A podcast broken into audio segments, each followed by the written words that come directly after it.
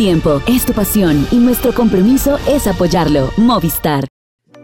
¿Qué tal amigos? ¿Cómo están? Bienvenidos a Pendiente Máxima. Esta semana ya tenemos el primer eh, adelanto, el primer análisis que vamos a hacer del Tour de Francia, porque bueno, pues esto ya está que viene por encima, ya el tiempo voló y estamos eh, prácticamente pues a unos cuantos días de que esto arranque. Ya, además, las nóminas casi todas han confirmado. Ah, bueno, es un milagro lo que tenemos aquí, porque normalmente siempre nos estamos mordiendo las uñas porque hay equipos que lo hacen demasiado tardíamente, pero ahora sí los tenemos casi a todos. Nos falta solamente un equipo, pero bueno, de eso creo que ya todos más o menos cómo va. Bueno, antes de revelar el equipo que todavía no ha confirmado su nómina, también tenemos que decirles que, bueno, pues hay que hablar de la Vuelta a Colombia porque hay muchas cosas que, que decir del, de lo que pasó con Miguel Ángel López, porque mucha gente está con que es muy bueno, otros que no tanto, entonces creo que eso es muy importante poderlo poner en la mesa y señalar las cosas que funcionaron en esta ocasión. Y por supuesto viene también el Giro Done, las damas que van a tener un recorrido muy interesante, no necesariamente con esas grandes escaladas, pero sí una una carrera que va a ser bastante intensa. Y de todo esto vamos a hablar primero con el saludo muy cordial hasta la calurosa ciudad de Cali, en donde se encuentra Marisol Toro. Mari, ¿cómo estás? ¿Qué tal, Goga? Un saludo muy especial para ti, para nuestros seguidores a través de Pendiente Máxima. Gracias por estar cada semana y qué bueno poder conversar de todos estos temas que ya ha presentado Goga y que nos tienen con una gran expectativa por esas competencias tan importantes. Cuando estamos hablando de las grandes, Mari, claro, nos emocionamos muchísimo. El Tour de Francia es, eh, yo creo que el punto focal del calendario, de la preparación de muchos corredores. Eh, pero bueno, yo creo que eh, todo el mundo está empezando a, ver quién puede seguir la estela de los dos cometas que vamos a tener como grandes protagonistas. Por un lado está Tadej Pogachar por el otro lado está el campeón defensor, que es Jonas Vinegar. Ya se presentaron las nóminas. La duda que flotaba primero era si Tadej Pogachar mm, pues iba a encontrar piernas, ¿no? Para empezar la, batalla en el Tour y finalmente lo ha hecho en los campeonatos nacionales, Mari. Eh, ¿Podemos confiar que Tadej Pogachar ya pasó atrás la página de esa lesión que tuvo en la mano y que lo retuvo muchos, muchos días sin actividad? Creo que sí, Goga. Eh, Tadej Pogachar, pues eh, si bien tuvo pues una salida o un descanso en la temporada que no se esperaba con esa caída, aunque sí obviamente iba a ser una pausa, pues creo que ha sido el tiempo suficiente para recuperarse primero de esa lesión y segundo para preparar muy bien y visualizar lo que viene. Si bien este es un objetivo que ya se había trazado incluso desde antes del inicio de la temporada, pues ha podido reforzar seguramente también eh, observar un poco a su más directo rival como Jonas Vinegar, pero creo que está listo y con muchas ganas de protagonizar ese duelo en el Tour de Francia frente a un corredor como el líder del Jumbo Visma, que se ha venido demostrando muy fuerte. Pero también es cierto que Pogachar pues ya es un corredor más maduro, con una experiencia bastante importante y con un respaldo en sus números y también en el apoyo de una escuadra que se ve muy fuerte que le puede garantizar pues una batalla muy equitativa frente al corredor danés. Yo creo que, bueno, además que se fue con, digamos que con una buena colección de, motivación, pues imagínate, todo el público de Eslovenia estuvo ahí pendiente de ese campeonato nacional, o sea que se va pues muy querido, ¿no? Se va muy apapachado al Tour de Francia, pero sí creo que pues vale la pena que veamos un poco esa nómina que va a soportar a estos corredores no estamos pensando, por lo menos yo lo hago en este momento, pues que estos vayan a ser corredores que quieran hacer un impacto de primeras. Yo creo que van a llevar las cosas con mucha calma, eso pienso yo, porque la, la apertura del tour puede ser una trampa y puede emocionar a gente y puede provocar un error. Pienso que los tres primeros días en España no serán tanto de protagonismo de los líderes que estarán ahí, pero serán otros eh, los corredores que estarán presentes. Pero entre la nómina eh, que, viene soportando a Tadej Pogachar, hay muchos escaladores, Mari, claro, tenemos una gran cantidad de llegadas en alto en el Tour de Francia, el que esté Marc Soler, el que esté eh, Rafael Maica, el que esté Adam Yates, me parece que, viene muy protegido el equipo, pero no deja de, proyectarse un poco a esa posibilidad de unas victorias de etapa con Teo Trentín, con Mikel Berg. Entonces, eh, ¿qué te parece la nómina? Siento que pues ha, sido una nómina que ha seguido creciendo. Recordemos que también Tadej Pogacar pues llegó a este equipo y, y, fue exigiéndole a la escuadra con su rendimiento pues un mayor acompañamiento pero siento que este año llega con, un refuerzo bastante fuerte, con esos nombres que ya has mencionado, Goga, con otras caras jóvenes que también están en un gran momento y que pueden acompañar muy bien a Tadej Pogacar, como el mismo Miquel Bier.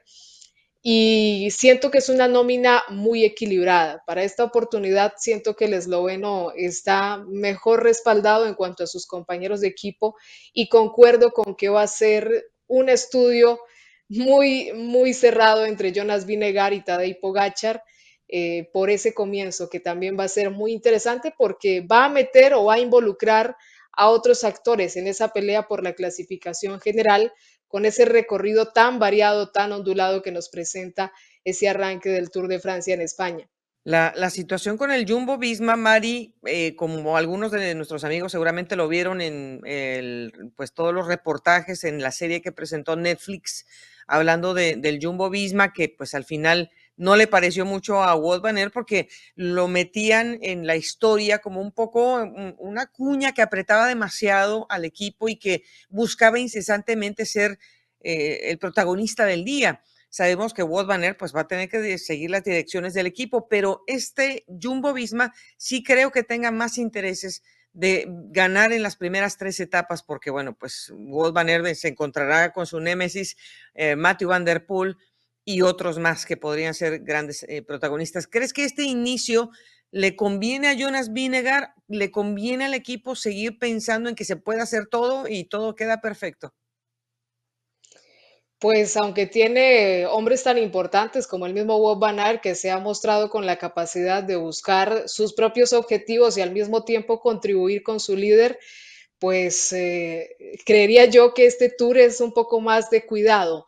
No tanto de jugar a la defensiva, pero sí de, resguardarse un poco. Es cierto que el equipo es muy completo, muy experimentado en, en su número, pero pues no sería tampoco para arriesgar tanto.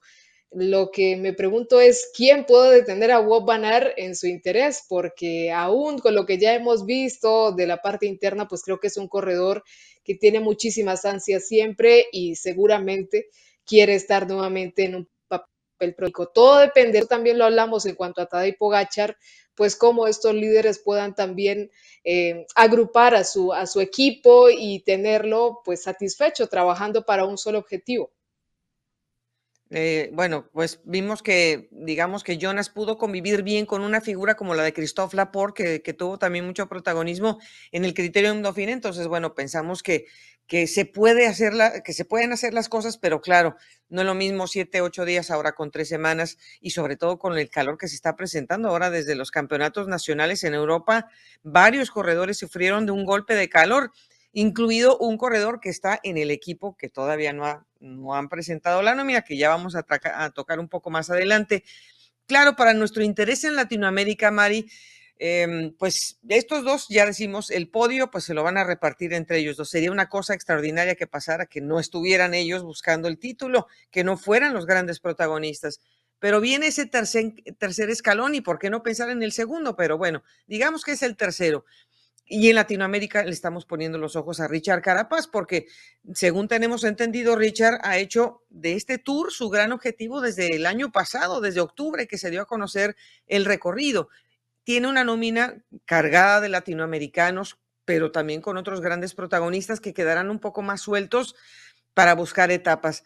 ¿Crees que Richard es capaz y el equipo será capaz de sostener el esfuerzo para que se pueda involucrar el campeón olímpico en ese tercer cajón?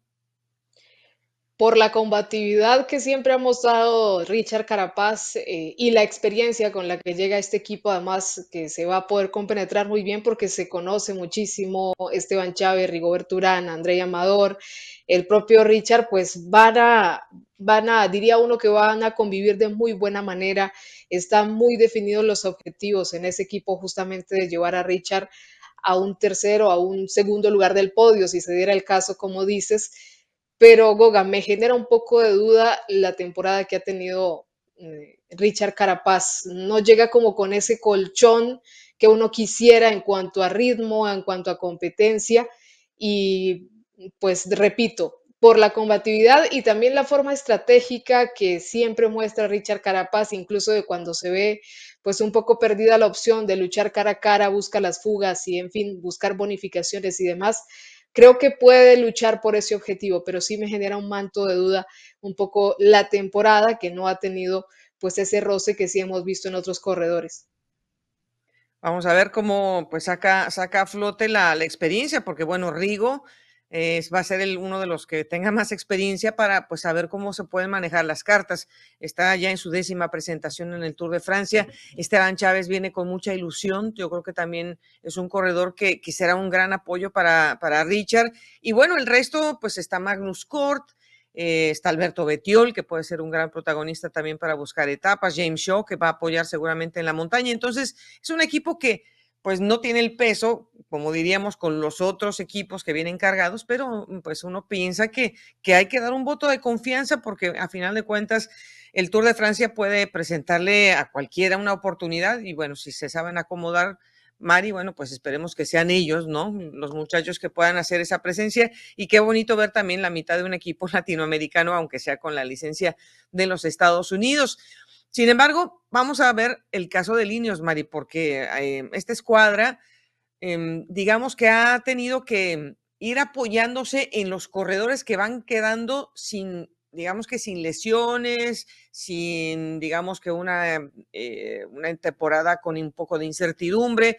No todos los corredores han podido tener esa, digamos que esa consecución de participación constante con una misma línea. Entonces, pues es el equipo el que está sufriendo ahora de mantener a una sola ficha como clasificación general y mucha gente empieza a ver con la nómina que ya se, anunció quién es el líder. La verdad se me hace injusto que le tengamos que colocar al liderato a cualquiera de estos corredores que algunos lo, la pueden llevar sin ningún problema, Mari, pero es que no, no se ha dado las condiciones para que su temporada refleje un liderato para estos nombres, que entre ellos están dos colombianos. De acuerdo, Goga. Creo que todos han tenido resultados interesantes. Se les ha visto muy bien trabajando como equipo, pero a diferencia de los que ya mencionamos son los grandes favoritos, pues no se han visto de esa manera apabullante sobre otros de sus compañeros y tener a un líder definido en esta nómina sería un poco complicado, sobre todo porque hay mucha experiencia, hay mucho talento, eso también lo sabemos. Hay hombres que ya tienen la experiencia de ganar Tour de Francia, como el mismo caso de Egan Bernal, que regresa a la competencia después de varios años y nombres que vienen proyectándose de muy buena forma, como Tom Pitco, del mismo Carlos Rodríguez, la experiencia de Jonathan Castroviejo y Miquel Kiatowski, pero pues no es un secreto que este equipo va o llega con un nivel de exigencia en cuanto a resultados menor al de Jumbo Visma o de White Emirates. Y un poco lo mismo que pasa con, con EF Education Easy Pots, cómo se puedan ir acomodando las cosas, cómo ellos puedan ir evaluando el día a día de sus corredores y cómo la carrera ponga a cada quien en su lugar, tal vez los podremos tener en esa lucha, ¿por qué no? Por un tercer lugar del podio o por un top 10 en la clasificación general.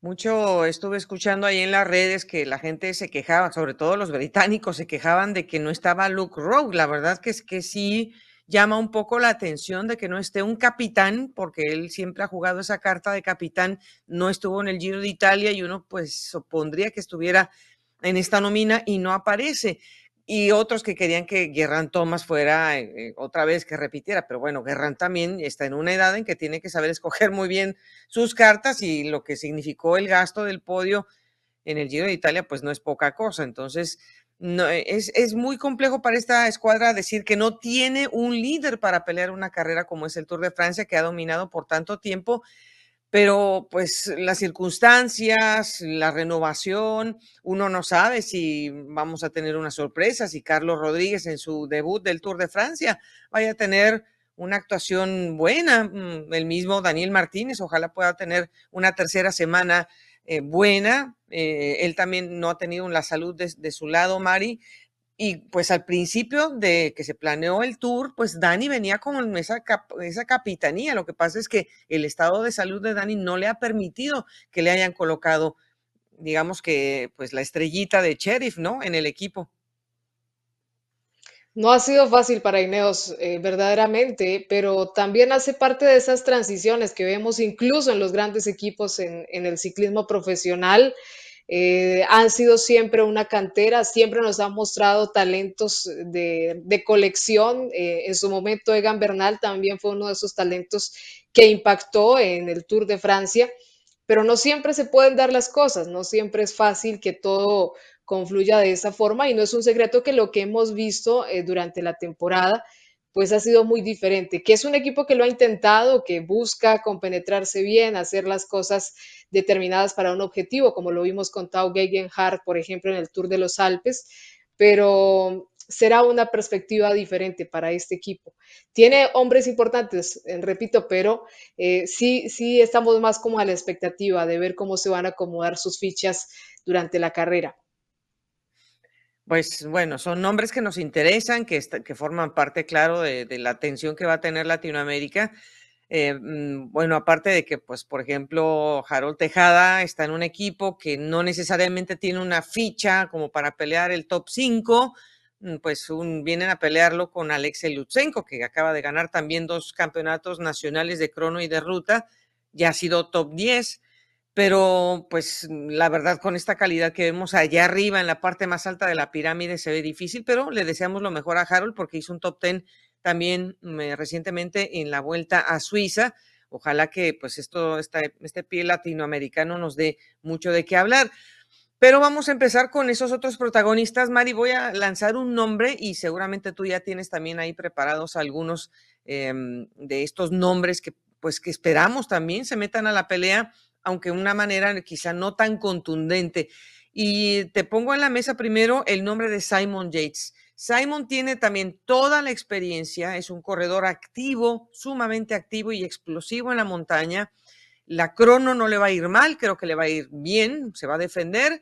Sin embargo, este equipo, que es el Jaiko Aulula, va a venir con dos caras, va a apoyar también a Dylan Grenewegen, entonces pues digamos que ahí se sigue, sigue habiendo una dualidad y bueno, el equipo mm, pues necesita hacerlo porque quiere puntos, porque quiere victorias, mm, pero pues vienen eh, con algunos corredores que seguramente le harán segunda a, mm, a, Simon Yates, pero digamos que lo podemos meter en esa bolsa de otros protagonistas, Maggie.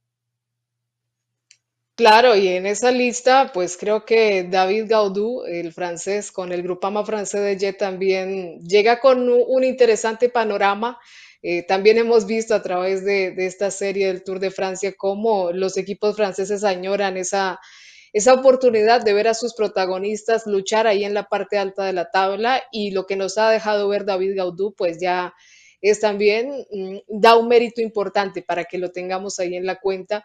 Tiene a un conjunto muy fuerte también, muy experimentado, que puede arroparlo de muy buena forma. La experiencia de Thibaut Pinot, Stefan Kong, pues eh, pueden contribuir también con la posibilidad del Grupama francés de Ye, así que creo que es una ficha importante eh, que la veremos ahí del Tour de Francia. Lo, lo, que este fin de semana, lo que sí le pasó el tren por encima en los campeonatos nacionales, y digo, el equipo se llevó el título de todas maneras con Valentín Madois, habló del Grupama francés Ye, pero como que por ahí corre el run run de que hay dudas de cómo podría estar David Gaudú, aunque yo de corazón deseo que le vaya muy bien, así como le puede ir, esperemos a Román Bardet, que es otro corredor que tiene esa relación de, amor y de odio, a veces más de odio con el Tour, porque es que le ha sacado canas verdes al corredor eh, francés que ahora con el equipo del DSM, que va a tener un nuevo patrocinador, un segundo patrocinador para el Tour de Francia, eh, bueno, el DSM es, un, es, una escuadra que también nos proyecta muchas eh, sorpresas. Tiene a Chris Hamilton, lo veo muy bien armado ahí, a Román Bardet para, para la montaña, pero también tiene otras fichas un poco más sueltas. Eh, y bueno, pues Francia seguirá también pensando en que este sea un corredor también pero la carga de, las, de, la tropa de los españoles, Mari, todavía no deja caer el ánimo y la ilusión de ver a un corredor español también luchando por el, por el podio. Y creo que ahí las miradas apuntan mucho al Bahrein Victorious con Mikel Landa y también con Pello Bilbao. Sinceramente, Goga, eh, con, todo el respeto para Mikel Landa, eh, me enfocaría más o tendré más la atención sobre un Pello Bilbao, que bueno, es un corredor que también ha mostrado su capacidad de pelear ahí directamente con los hombres fuertes, de buscar un lugar importante en las grandes vueltas. Eh, Mikel Landa es un gran corredor, también tiene pues su posibilidad, pero creo que el Bahrein Victorious pues va a tener una especial atención del público español con estos hombres que son dos de los más experimentados y que están llamados a lucir bastante desde estos primeros días ahí en territorio español. Bueno, esta, esta escuadra también pues es otra muy combativa, sabemos que a ellos tampoco les da miedo meterse en la carrera cuando es necesario y van a estrenar un uniforme más color aperlado blanco, lo mismo que el equipo Movistar, que va a salir con un fondo blanco pues yo me imagino por lo, por lo de los calores. Y bueno, pues ahí está Enric Más. Yo tenía la ilusión, Mari, de que fueran a incluir a, Iván Sosa, que creo que iba levantando un poquito su forma en la montaña, lo vimos recientemente, eh, su aparición también en la ruta de Occitanie. Sin embargo, no hay ningún corredor latinoamericano con el equipo de Movistar. Está, está todo alrededor de Enric Más y dejan a Alex Aramburu, pues ahí como suelto un poco y a Rubén Guerrero, yo me imagino, Mari, como para que buscan esas opciones por fuera con, con eh, llegadas rápidas, con llegadas explosivas. ¿Qué te parece la nómina de Movistar alrededor de Más? Es un buen equipo para acompañar a, a Enric Más. Eh, tiene también una nómina bastante variada, eh, hombres experimentados como Gorka Izaguirre, la posibilidad de tener talento que viene demostrando también muy buenas actuaciones como Mateo Jorgerson y Gregor Murberger, que creo que es un nombre también bastante laborioso al servicio de Enric Mas. Ahí o sigue siendo muy fuerte la presión, siento Goga, por Enric Mas y por los corredores españoles en general. Seguimos buscando también ese relevo generacional, si bien Juan Ayuso pues está dejando notas esperanzadoras, eh, bastante complicado que un ciclismo tan tradicional como el español, pues a veces se vea un poco alejado de la contienda, aún con un equipo World Tour y más. Así que creo que para Enrique va a ser pues un tour de, mucha presión nuevamente y de buscar también ese protagonismo. Pues eh, esperemos que les vaya muy bien. Hay otros combativos por ahí. Estará Guillaume Martán, estará Em, también eh, Michael Woods, yo creo que los vamos a ver muy activos también. Una de las novedades es que no está Christopher Froome. Eh, bueno, pues me parece que ya se, le acabó un poco el encanto a, Christopher buscando pues con todo el derecho que él tiene y que el equipo le ha dado la plataforma para seguir evolucionando, pero es que no se ha podido encontrar otra vez Christopher Froome. Eh, no vamos a hacer una comparación pues directa, porque también Egan Bernal pasó por un cuadro terrible, casi pues lo mismo que Chris, pero pues Egan es un poco más joven, es un corredor que ha tenido, pues yo creo que también la manera de, verse arropado por el equipo para poder volver a, a la acción. Bueno, esas son algunas otras de las figuras y seguramente se nos han quedado muchas en, la mesa, Mari, pero vamos a ver cómo se desarrolla la primera semana. Sin embargo, sí quiero que le demos un repaso rápido a lo que son los sprinters, porque bueno, Mark Cavendish, todos los días que haya una llegada al embalaje, todos los días vamos a esperar que se rompa el récord. Y claro, eso va a mantener también activa la atención del público con el tour.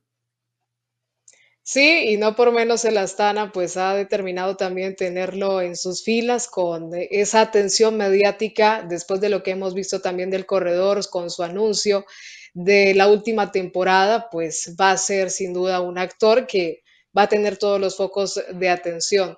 Eh, por supuesto, vamos a ver ahí en contienda hombres como Caleb Iwan ahora con el Lotto Destiny trae a un equipo que siento lo puede acompañar muy bien en ese objetivo. Es un corredor que también va a ser vital en esa búsqueda de puntos y demás. Y el Tour luce como una gran opción para él y para buscar hacer una gran presentación en la temporada. Otro que también viene arrastrando, como dice mi abuelita, viene arrastrando la cobija porque todavía no, digamos que no ha, no ha podido volver a reencontrar esas piernas tan ganadoras que le conocemos. Bueno, estará Dylan Grenewegen, ya lo habíamos mencionado, es un corredor que viene con muy buena nota. Este año ha ganado seis, si no estoy mal, seis victorias. Está, bueno, Jasper Philipsen, que va a ser un binomio bastante interesante, Mari, porque pues Philipsen está en la misma escuadra que Matthew Van Der Poel con el Alpes Induconic, y bueno, pues ahí ellos encontrarán una media para saber cuáles y cuáles. Bueno, ya sabemos que Philipsen es el corredor más explosivo, pero me parece que uno que puede ser gran dominador, porque la escuadra va seguramente a apoyarlo a muerte, aunque no hayan puesto todavía la nómina completa, es el Saudal Quickstep con Fabio Jacobsen. Mari, yo creo que para mí debe de ser el hombre más dominador del Tour en, los sprints. Todo puede pasar un poco, habrá otros sprinters como Brian Cocar, pero creo que Fabio tiene todo para, para ser una estrella increíble este año aquí en el Tour. Por supuesto, Goga. Además, creo que también llegan un poco con esa obligación, además de ser un equipo que sabe dominar muy bien este tipo de finales, pues el infortunio de tener que ver a Renko Benepol marcharse del Giro de Italia, una apuesta que fue diferente a la habitual del equipo pues pone un poco también de presión sobre esos resultados de Fabio Jacobsen, que tiene toda la calidad y la capacidad, que ante los sprinters que hemos mencionado, creo que también tiene la punta de velocidad para rematar de muy buena manera en estos finales al embalaje. Y tiene la compañía también, porque aunque no tenemos esa nómina completa, los que ya nos han venido proyectando como posibles eh, integrantes de este 8, pues van a ser de un especial respaldo para Fabio Jacobsen, que esperamos verlo exitoso en este Tour de Francia. Pues eh, estamos, digamos, ya esperando que arranque eh, la carrera en España, en el País Vasco. Me parece que es un territorio hermosísimo, con una gran cualidad para sacar un gran espectáculo. Siempre lo ha sido la carrera de World Tour del País Vasco. Lo mismo ha sido pues toda la historia de carreras que pues se, celebran en, estas eh, carreteras como la clásica San Sebastián Mari. Todo ese espíritu se va a proyectar en tres etapas, empezando en Bilbao. Ya la primera etapa va a tener cinco premios de montaña, aunque de cuarta y de tercera, pero igual pues ya empieza a crear, digamos, ese gasto tan importante. La segunda va a repetir con cinco eh, premios de montaña que son cortos y aquí ya empieza esa fórmula también que tiene el Tour de poner bonificaciones en algunos de estos premios. En este caso, en la segunda etapa habrá una bonificación en el último premio que es de segunda categoría que va a llegar a, San Sebastián y la tercera etapa que se celebra en este territorio será de Amoravieta, con su clásica que pues ya no, no, pues no, no ha sido realmente quizá lo que hace algunos años, y llegará a Bayone, esa quizá a lo mejor se pueda prestar más para eh, un embalaje porque los premios están más cargados hacia la primera parte de esa etapa de menos de 190 kilómetros. Mari, ¿quién te gusta que vaya a usar la primera camiseta amarilla? Está, está difícil, Goga, con ese perfil de saber, eh, como bien lo decía, yo siento que los latinos se van a sentir como pez en el agua, pero los españoles también estarán buscando darle una alegría a su territorio, mucho más los hombres que pertenecen al País Vasco. Eh, va a estar bien bonito, sinceramente, ese final, pero aquí le juego los números a un hombre como Pello Bilbao. No, pues está, buenísimo, porque pues mucha gente va a decir, no, Van Banner, el primero va a ser Banner, que es pues muy lógico pensarlo. Em, a mí me gustaría Omar Fraile. Omar Fraile me parece que también es otro corredor que tiene esa capacidad de explosividad, pues para aprovechar, porque no tenemos llegadas en alto, pero sí eh, en ese serrucho, pues atacar de lejos y, ganar hacia abajo, creo que también para Omar puede ser eh, pues ojalá que sean los españoles, ¿no? Que puedan hacer esta primera fiesta en casa. Y luego, Mari, vamos a tener la semana que corre hasta nueve, nueve etapas, vamos a tener la llegada a Cauteters, que ya corre sobre los Pirineos. Vamos a tener muy temprano eh, la subida al, al, Col de las Pan, al Tourmalet y llegamos a Cauteters en esta etapa número 6 y para terminar se subirá ya más hacia el sur por la Provence al Piu de Dom creo que es una semana sumamente exigente, Mari. ¿Qué te parece, eh, pues, esta doble presencia de llegar en alto de primera categoría? Llama muchísimo la atención. Venimos acostumbrados a ver, sí, un final en alto, eh, tal vez una llegada, digamos que en media montaña, también es muy típico de las grandes vueltas, pero en esta oportunidad el Tour nos sorprende de esta manera. Y yo creo que se está buscando abrir ese panorama. Con estas etapas que has mencionado, los escaladores van a poder cerrar una primera semana con buenos balances, eso esperamos, con posibilidades de seguir eh, haciendo diferencia en la siguiente semana y creo que nos va a presentar un panorama muy abierto, todavía sin escenario de contrarreloj y demás. Así que creo que va a ser un espectáculo bastante bonito y con la posibilidad de ver a los nuestros, ¿por qué no siendo protagonistas?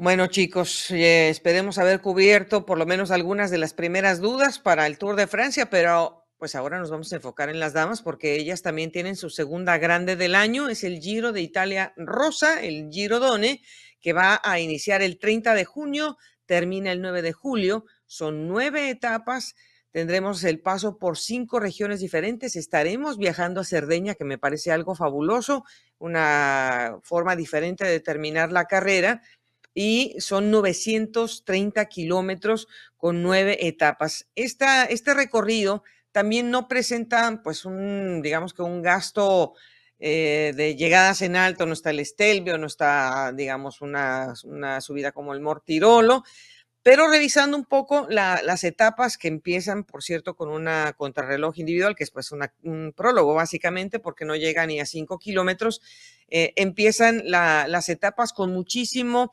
eh, desnivel, sobre todo cuando hablamos ya de la segunda parte del recorrido, Mari, de la etapa 5 hasta la etapa 9, me parece que es eh, muchísimo el contraste de sube y baja, sube y baja, de opciones de ataque.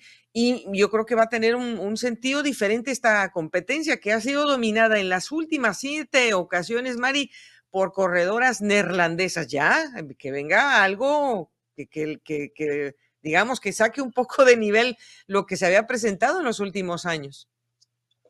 Y las corredoras italianas pues saltan también a la vista como grandes opciones para buscar cambiar un poco esa historia. Sí es un poco diferente porque venimos de unas propuestas en las grandes vueltas femeninas de terminar las carreras en grandes montañas, en aquellos puertos míticos y el Giro Done nos cambia un poco esa perspectiva. No quiere decir que, como dices, no habrá montaña, pero sí estará más distribuida en el terreno y no será eh, necesariamente punto de arribo. Será pues una carrera de, alta exigencia. Sabemos que el Giro Donne siempre ha sido de esta manera por el gran número de etapas, 10 etapas en total por eh, todo este terreno que ya mencionamos y pues también por cómo hemos visto a los equipos últimamente trabajar, incluso antes de los campeonatos nacionales, pues sí luce muy interesante, sobre todo porque es ese último año de Annemiek van Bleuten que se ha mostrado como una corredora muy fuerte en estas carreras por etapas. Está por ahí también el anuncio de retiro de Marta Bastianelli, que es una corredora pues que seguramente estará buscando victorias de etapa y, por qué no, una muy buena posición en la general, pero siento que el Trek Segafredo trae a un muy buen equipo para buscar la victoria general. Eh, eso te iba a decir que es uno de los equipos que ya rápido sacó también, porque se van a conocer ahora como Lidl Trek, lo mismo que las, la versión masculina para el Tour de Francia. Y bueno, pues acaba de ganar otra vez un título nacional Elisa Longo Borghini. Eh, bueno, además, eh, Elizabeth Deinan creo que también ha hecho una campaña de regreso bastante importante como para creer que vaya a ser una gran protagonista.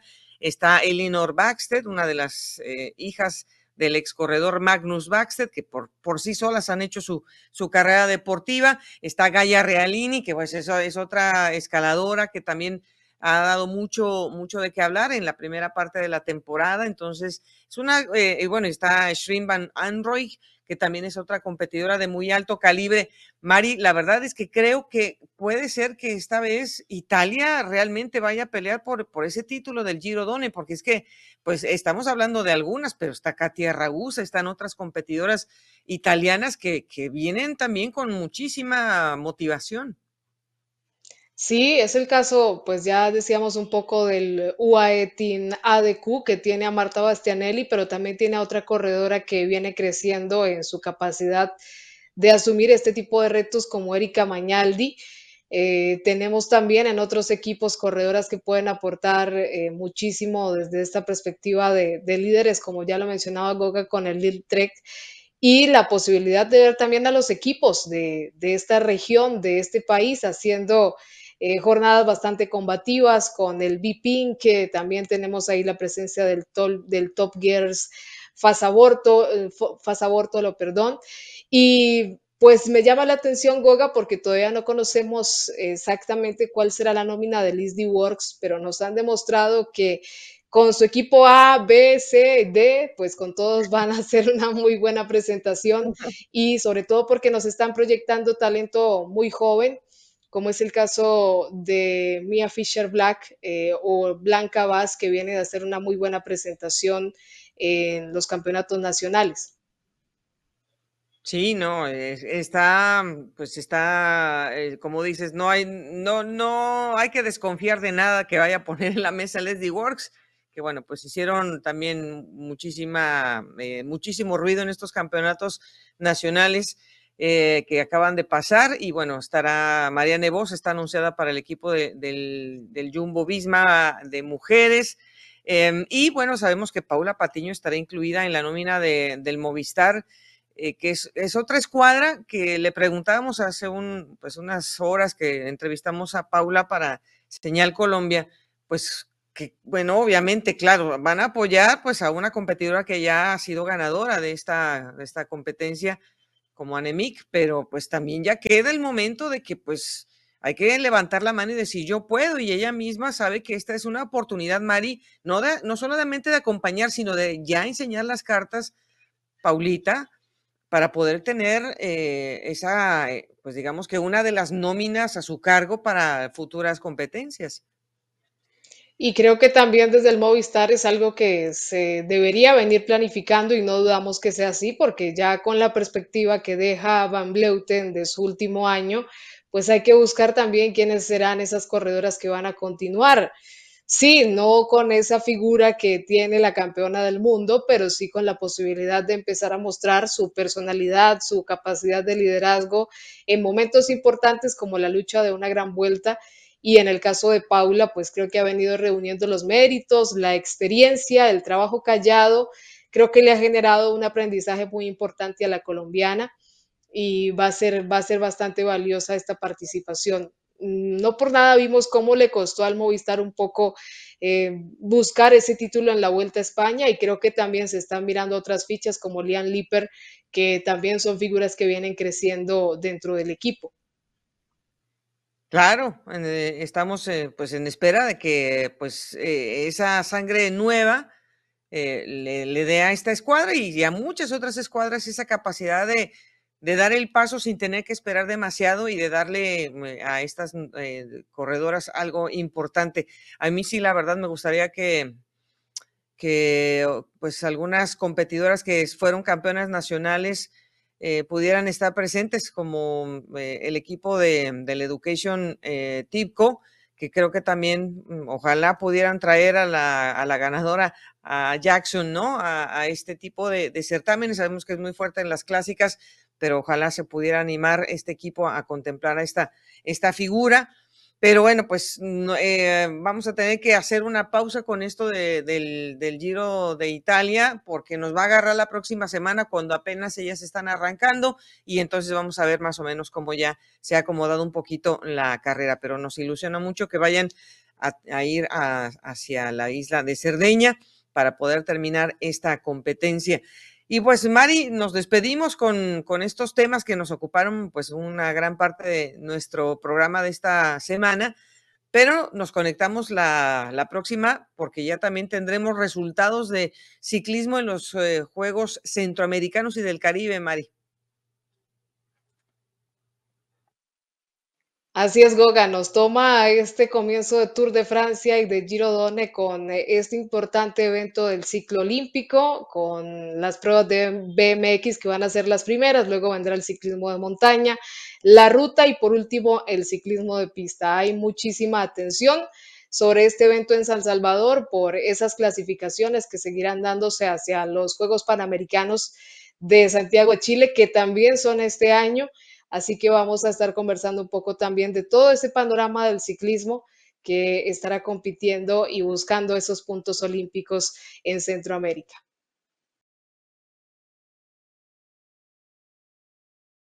Nos estamos viendo entonces la próxima semana, Mari.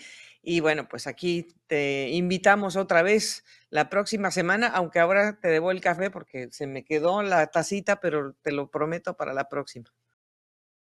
Está bien, Goga, de verdad que siempre es un gusto podernos uh, unir, eh, hablar en torno al ciclismo. Muchos éxitos también para la transmisión con Caracol, donde te seguiremos durante todo el Tour de Francia y aquí estaremos la próxima semana. Un abrazo para todos. Ya regresamos, que no nos tardamos aquí nunca nada, porque le damos rápido una, una, vista ahora a la ciudad de Medellín, en donde se encuentra Eder Garcés, que bueno, es nuestro compañero, nuestro socio con ADN Cycling, del cual es director, y que en este momento ya finalmente respira un poco después de haber pasado más de 10 días fuera de la casa, porque había que hacer eh, precarrera también. Y bueno, Eder, primero, ¿cómo te fue? ¿Qué tal? ¿Cómo estuvo ese viaje? Bueno, Boga, es un gusto saludarte como siempre, tanto a ti como a todos los seguidores de Pendiente Máxima. Todo estuvo muy bien. Una carrera dura por muchos motivos, ¿no? Por el recorrido, que siempre era un recorrido bastante exigente para los ciclistas, también para trabajarlo bastante arduo y también porque, hay que decirlo, en esta carrera también hubo bastantes traslados eh, de mucho tiempo, pero gracias a Dios todo salió muy bien, la carrera cumplió con todos sus órdenes y pues tuvimos espectáculo durante estos 10 días que fueron muy bonitos de vivir, una historia, una historia muy linda para, para disfrutar y que quedará por muchos años. Claro, Eder. Bueno, la, la, semana pasada estuvimos pues hablando de, de, quién podría hacerle frente, digamos, a la apuesta del equipo del Team Medellín. Varios equipos intentaron estar cerca, hubo por ahí un intercambio de posiciones, tercero, cuarto, segundo, tercero, etcétera.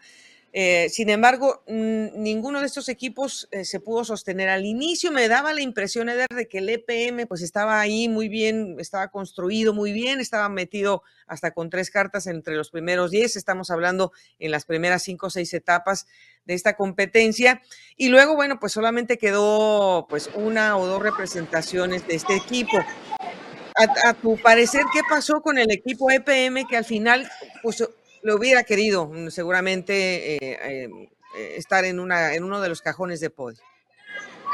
Pues Goga, mira, EPM es uno de los equipos con mayor potencial que tiene el ciclismo colombiano, un equipo que incluso este año para salir tuvo muchas dificultades económicas, tuvo, estuvo a punto de, de no salir, estuvo a punto de, de quedarse al margen de, de esta temporada porque no encontraban el músculo financiero suficiente para quedarse, terminaron saliendo a falta de cinco días para el campeonato nacional y conformaron una nómina muy, muy competitiva. En la Vuelta a Colombia tuvieron varios momentos muy importantes, sobre todo en la cuarta etapa en el alto de la línea que termina segundo Daniel Méndez detrás de Miguel Ángel muy cerquita y se pone ya en posición de podio, pero infortunadamente Daniel en las etapas siguientes no se pudo sostener porque tuvo problemas de salud, se enfermó. Y el que terminó, digamos que respondiendo a todos los requerimientos que tenía la carrera en cuanto a exigencia fue Oscar Fernández, que es un corredorazo, un corredor sello para, para exportar, un corredor de calidad. Terminó quinto en la general y terminó segundo también etapa de Cañas Gordas, una etapa también muy difícil última que, que hubo antes de, de, entrar a la, a la. Yo creo que PM se jugó sus cartas y casi todos los equipos lo hicieron posibilidades que tenían frente a un equipo que dominó la carrera por jerarquía, por talento y por ambición. y con un líder que pues estaba por encima de los demás. Pero creo que el nivel estuvo bueno. Hay que dejar de lado el tema de que Miguel, de que Miguel Ángel haya sido tan, tan abrumador y mirar también los otros valores que vienen en camino. Y yo creo que EPM tiene un equipo muy competitivo y con talentos jóvenes que más adelante también darán de qué hablar. Bueno, Eder, eh, bueno, el caso del EPM, pues ya nos, nos estás aclarando un poco más el panorama. Eh, claro, el, el, equipo que todo el mundo queríamos que le fuera bien, el Cisticrédito, eh, un equipo que también fue muy valiente, que fue constante, que con una ficha se pudo seguir manteniendo hasta el último día de la crono con una perspectiva de podio. Eh, ¿cómo, ¿Cómo viste este espíritu del equipo que, bueno, pues más allá de recordar a Germán Chávez, sabemos que tiene talento, sino pues mm, de eso, o sea, de recuerdos y de sensaciones, mm, de sentimientos no se puede correr, se tiene que correr con, con mucha potencia y con como lo hicieron ellos? Pues a ver, era una carrera para ellos muy sumamente compleja. Además con esa coyuntura de tener que pasar por el lado donde ocurrió la tragedia entonces era como que una mezcla de sentimientos muy fuerte. Ellos tuvieron que, que, afrontar esta carrera con este peso. Además porque Germán era un hombre importante para el equipo y era un hombre que apuntaba para ser importante en esta carrera. Pero creo que el Ciste Crédito lo hizo muy bien. Eh, fue un equipo que corrió también, jugar las cartas, yo creo que de buscar victorias de etapa, de tener a sus escaladores en muy buena posición y de apuntarle al título sub-23 con Kevin Castillo, que es el campeón nacional de la categoría. Kevin, digamos que no tuvo un buen comienzo de, de carrera, pero después en las etapas de montaña como que fue encontrando una recomposición a su forma y disputó hasta el último momento. Ya en la contrarreloj final se encontró con un Diego Pescador majestuoso, impresionante, que terminó descontando la ventaja y terminó ganándose el título. Pero digamos que tuvieron ese orden y sobre todo la jerarquía y la voluntad de correr muy bien y de poner a un corredor en el podio como Wilson Peña, que yo creo que era uno de los más afectados por lo que pasó con Germán, pero terminó demostrando que es un corredor de una valía impresionante y un corredor de una, de una regularidad que, que siempre llama la atención porque siempre está en el marcador, él siempre está y en esta vuelta, aunque la contrarreloj no fue su día porque tenía que enfrentar también a dos grandes especialistas, pudo sostener su lugar en el podio y darle pues esta, esta alegría al equipo que tanto la necesitaba. Sí, yo creo que tanto Kevin como Wilson, la verdad que nos dejaron un, muy buen sabor de boca, que, fueron realmente corredores entregados, que bueno, a todo mundo le costó mucho trabajo porque fue un ritmo muy fuerte el de la carrera, pero nos da mucho gusto. Y bueno, pues ya trajiste a la mesa a, a Pescador, yo creo que este muchacho también, pues, eh, pues tú lo conoces más, yo creo que Diego, eh, él mismo se sorprendió de la manera en que pudo cerrar la competencia lo entrevistó Eder y vamos a escuchar las palabras de Diego y a continuación Eder nos, eh, nos dice cómo lo vio al final. Adelante con él. A ver, yo no sé, parce, o sea, no me las, o sea, salí con mucha fe, la verdad. Me levanté, le pedí mucho al Espíritu Santo, a mi Dios, a la Virgencita. Pedí por el alma de un gran amigo mío que partió hace unas semanas, que siempre estuvo muy pendiente de mí y me apoyó en mi proceso, don Jorge Iván, donde quiera que esté, le agradezco mucho por esos grandes apoyos que me dio cuando inicié en el ciclismo. Y bueno, nunca, lo que te dije ayer, no iba a botar la toalla tan fácil. Sabía que, bueno, la contrarreloj es una modalidad que me gusta, ¿cierto? Eh, y bueno, no, salí a darle al todo por el todo. Eh, todo lo puse en manos de Dios y bueno, con el apoyo del profe Celi, que estuvo muy pendiente de mí en toda la carrera, este, dándome instrucciones en la contrarreloj, cómo correr las curvas, en qué momento apretar, en qué momento tomar un segundo aire. Y bueno, no, este, esa victoria es para mi equipo. Cada uno de los muchachos, desde Paco a Guati, que los perdimos en el recorrido, pero siempre fueron hombres polivalentes que estuvieron al lado mío. Eh, Flores, que fue yo creo que mi guía, siempre estuve a rueda de él, era el que me guiaba. Corredor como Mancipe, que me inspiraba mucha confianza. Ruiz, qué decir de Ruiz que reventado y todo, pero bajaba por agua, cada rato me decía que me faltaba. Y Merchan, que estuvo en fugas, también colaborando, me dándome buenos consejos. Y bueno, un abrazo y un saludo muy especial a mi staff, mecánicos, auxiliares, masajistas, a todos ellos, muchas gracias, la verdad. Dios les bendiga.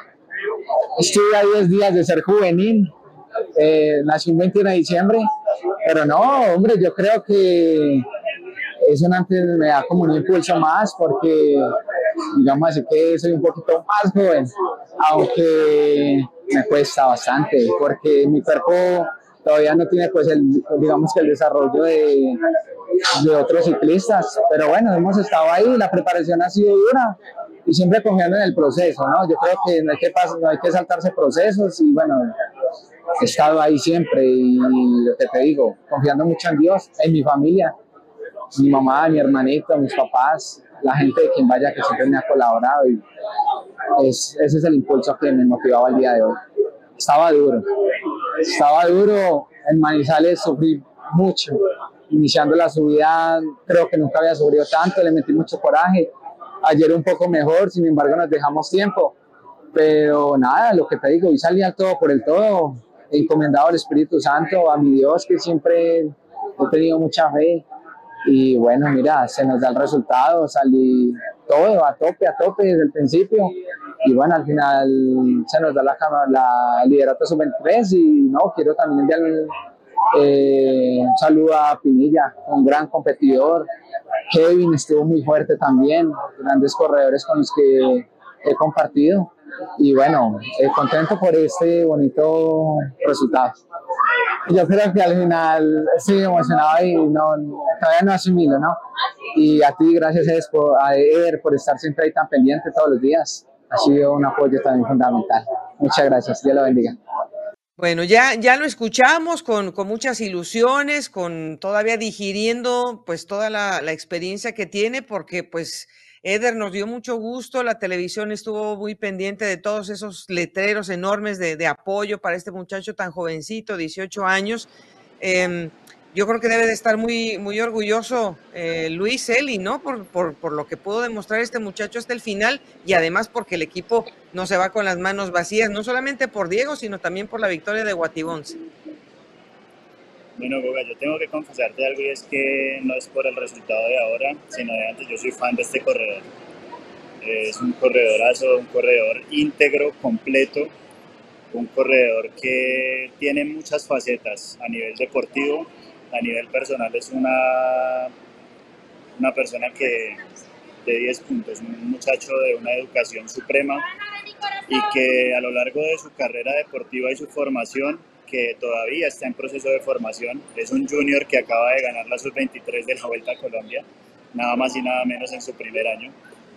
Y pues mira, él desde la Vuelta del Porvenir que logra ganarse una etapa en Tunja en una fuga impresionante representando al equipo de Risaralda, ya corría con Talentos Colombia, pero ahí representó a su departamento, ha venido avanzando progresivamente. Este año en el Giro de Sicilia terminó la carrera, terminó en el podio homenajeado como uno de los corredores jóvenes que, que logró terminar esta competencia con 18 años, un mérito que le dieron en la organización y ahora pues con esta planificación de correr Vuelta a Colombia quiero señalar tres aspectos vitales que señalan que estamos en, en el camino de descubrir un gran talento para, para el futuro del ciclismo colombiano. Una, 18 años, asumió el liderato del equipo con el retiro de un corredor importante como Jonathan Restrepo.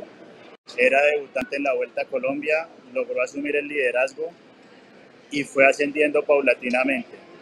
Dos, tiene una edad que para cualquiera en la Vuelta a Colombia hubiera sido muy complejo competir y más ganar el título estando en una desventaja el último día de una contrarreloj.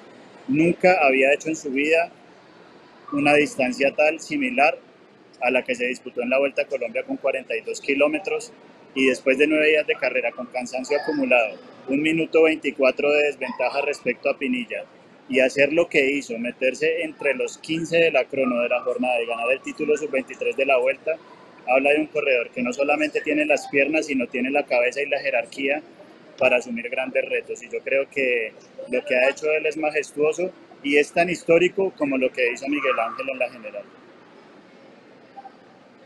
Eh, y bueno, si no estoy mal, Eder, también no es muy común, ¿no? De la región de donde es eh, pescador, no es tan, o sea, no es tan común tener una, una cantera como lo es Boyacá o como lo es Antioquia, ¿cierto? No, mira, Goga, él es de una camadita que salió hasta hace muy poco. William Colorado es uno de sus amigos, los dos corren para el departamento de Risaralda. Eh, Diego es de Quimbaya, Quindío, de un municipio turístico muy hermoso que queda eh, prácticamente es la vertiente del ascenso a Finlandia, de donde es Esteban Mejía, otro corredor del eje cafetero. También está Frank Flores, son digamos como que una camada joven que salió, son poquitos pero de mucha calidad.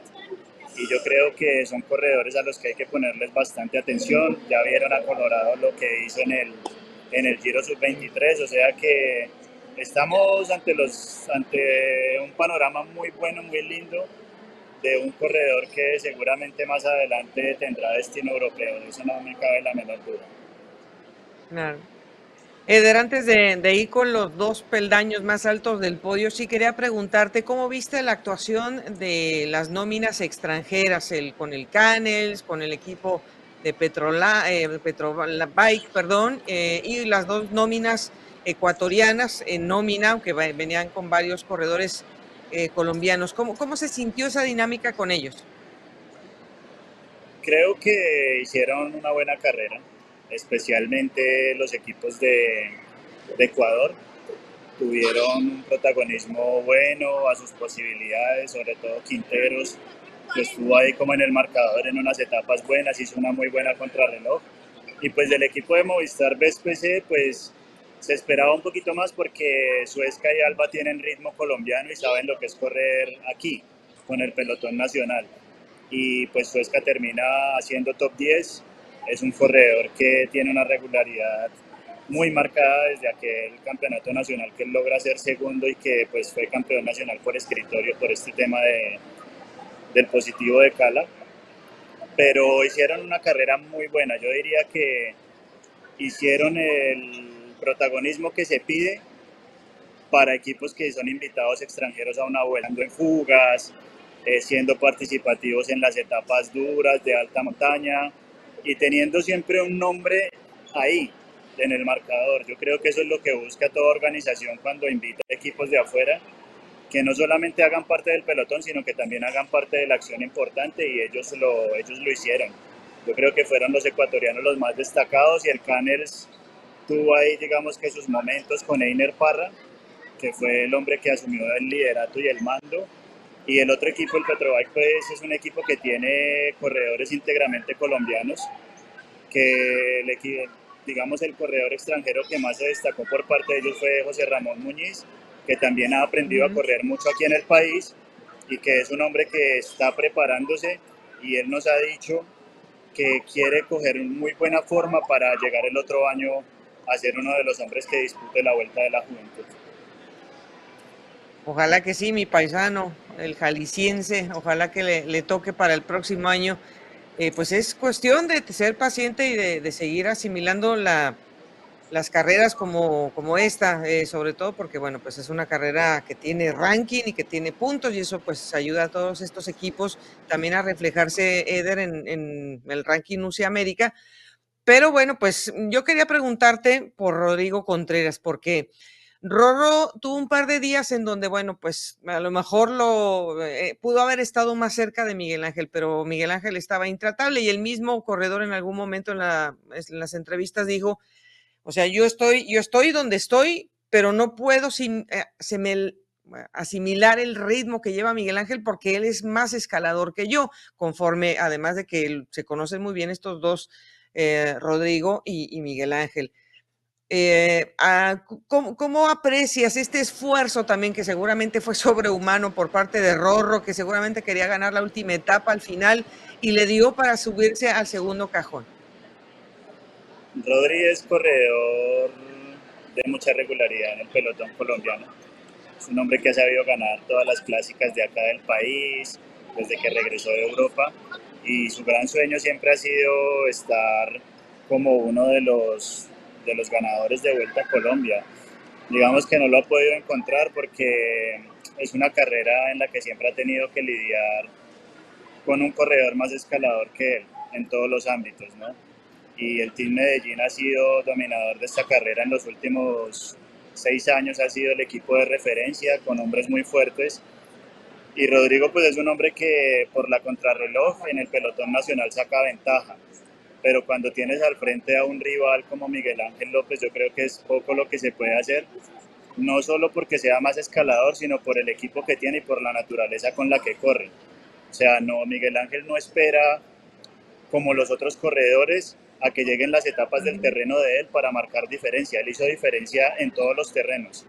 Y Rodrigo, pues infortunadamente tuvo que ir ahí como al aguante, a, a encontrar de, de ver donde le daban un poco de ventaja para sacar tiempo y pues claro se vio cuando llegó el momento de la contrarreloj, pues superó en el segundo lugar a Wilson Peña y lo bajó del segundo puesto que tenía, aprovechó su especialidad y le ganó a un corredor que está a un nivel, digamos que similar a él en este momento, siendo un buen nivel de ambos, pero por debajo obviamente de lo que, de lo que mostró Miguel Ángel durante toda la carrera.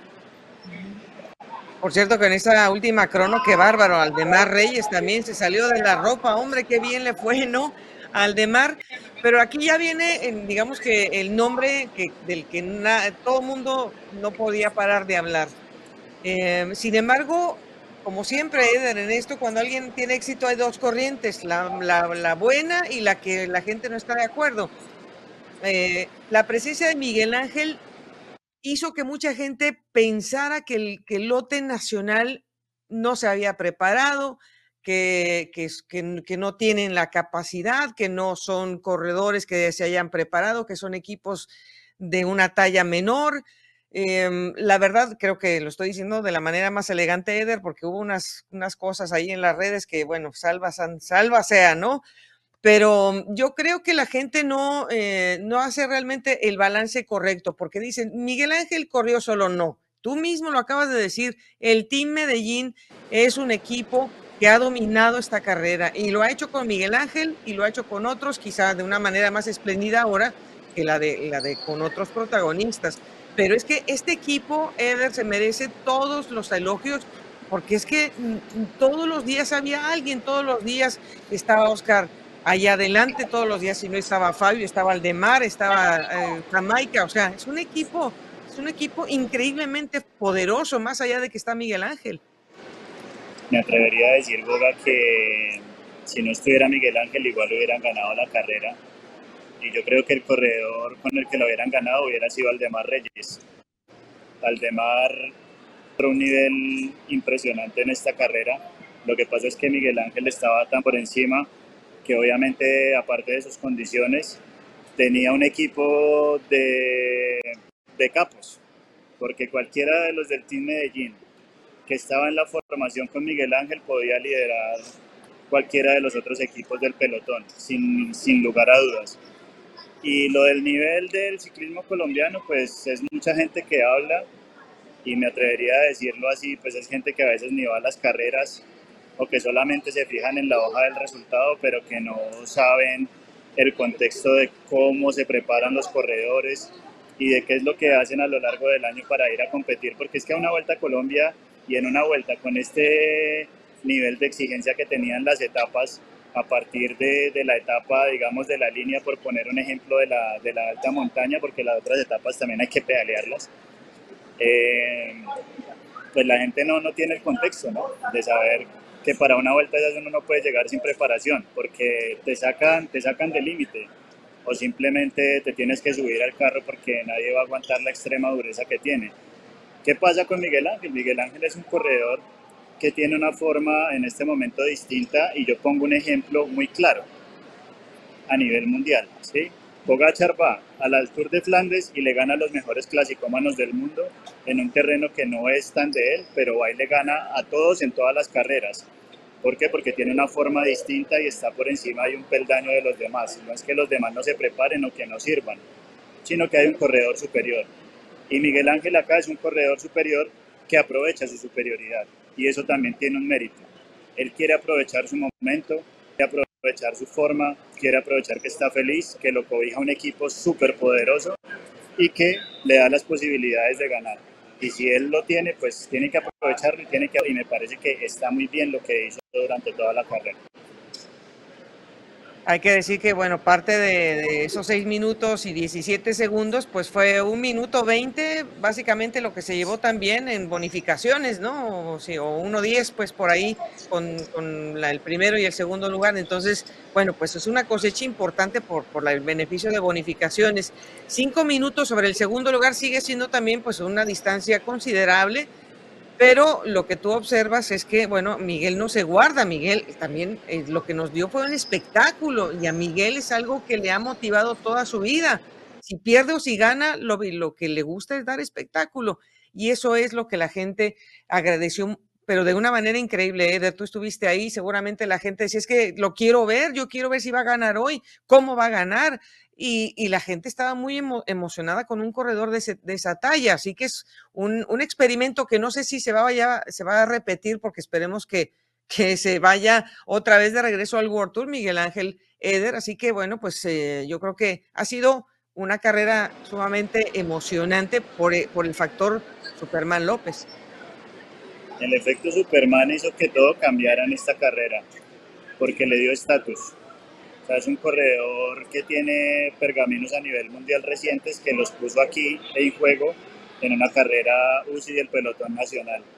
Y todo el mundo quería ver qué era lo que pasaba con Miguel Ángel y eso también lo agradece una organización porque eso potencia mucho la carrera, potencia que se vea más, eh, potencia que la carrera tome, tome importancia por X o Y motivo y sobre todo porque el corredor más fuerte está demostrando que es el más fuerte y está honrando la carrera compitiendo con respeto pero con ambición.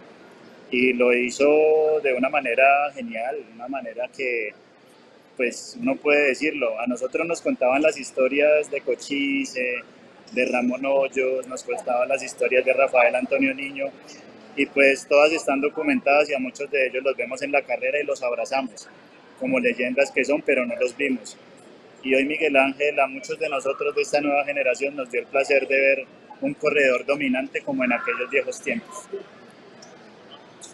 La verdad que sí nos vamos con, con, esa, digamos que es la página romántica, que aunque sea haya sido una planadora y que los demás no sabían ni por dónde les estaba cayendo eh, la tormenta, pero igual, o sea, motivó, seguramente seguirá motivando a, esos otros corredores que lo vieron ahí un poco medio lejos, ahí a la distancia, a, poderse semejar a, Miguel Ángel por, por, su valentía y por ese arrojo. Así que cerramos con una nota, la verdad, eh, histórica, pero también pues muy bonita, porque pues a ti y a mí, Miguel también nos, nos, nos llena por, por, por, la persona que es, lo conocemos por fuera y sabemos que es un, es un, es un muchacho eh, con un gran corazón y además lo pudo compartir al final con la familia, Eder, así que cerramos sumamente bien este, este bloque. No, hermoso verlo así, hermoso verlo feliz, porque yo creo que toda persona, independientemente de lo que haga, sea ciclista, sea un empresario, sea una persona que está al servicio de cualquier otro ámbito de la vida, toda persona merece tener felicidad en lo que hace y Miguel Ángel ha encontrado el punto de felicidad y el Team Medellín le ha dado lo que él mismo lo ha dicho, lo que en ocho años de ciclista profesional nadie más me dio. Y él lo está devolviendo como lo sabe devolver él, con triunfos y con clase, con jerarquía y con, y con mucha entrega y pasión por su deporte. Pues Eder, eh, cerramos el capítulo de la vuelta a Colombia, pero seguramente nos quedan muchas otras cosas de, las que vamos a, seguir analizando en nuestras próximas entregas. Pero por lo pronto, aterriza un poco a la casa, que te consientan para pensar en la que sigue. La que sigue es la Vuelta a Antioquia, eh, del 5 al 9 de julio. Ahí estaremos en esta carrera y dentro de un mes en la Vuelta a Colombia Femenina, y aquí estaremos en pendiente máxima dando toda la información y te digo algo de último de noticia. Sí. Miguel Ángel López va a los Juegos Centroamericanos, para que sepan con la selección Colombia, va con Walter Vargas y ahí lo vamos a tener junto con Sherika Gulumá, Lina Rojas, Andrea Alzate, Elizabeth Castaño, Mariana Herrera y Diana Peñuela. Te nombro los de la ruta porque los de la pista pues seguramente lo hablarás con Mari, pero esos son los que van a estar y Miguel Ángel tiene toda la fe puesta en colgarse una medalla para el país en estos Juegos, en la contrarreloj y posiblemente en la ruta. Claro que sí, como, como va el hombre, como va a entrar como cuchillo caliente en mantequilla y lo vamos a disfrutar igualmente en esos Juegos Centroamericanos. Muchas gracias, Eder. Un abrazo hasta Medellín. Un abrazo, Goga. Saludos a todos los dependientes máximos. Muchas gracias por seguir. Muchas gracias, muchas gracias, Eder, y a ustedes también por haber compartido estos minutos. Ojalá le haya gustado el capítulo. Siempre estamos esperando sus comentarios. Un abrazo muy grande y pronto nos volvemos a conectar en esta su casa de ciclismo.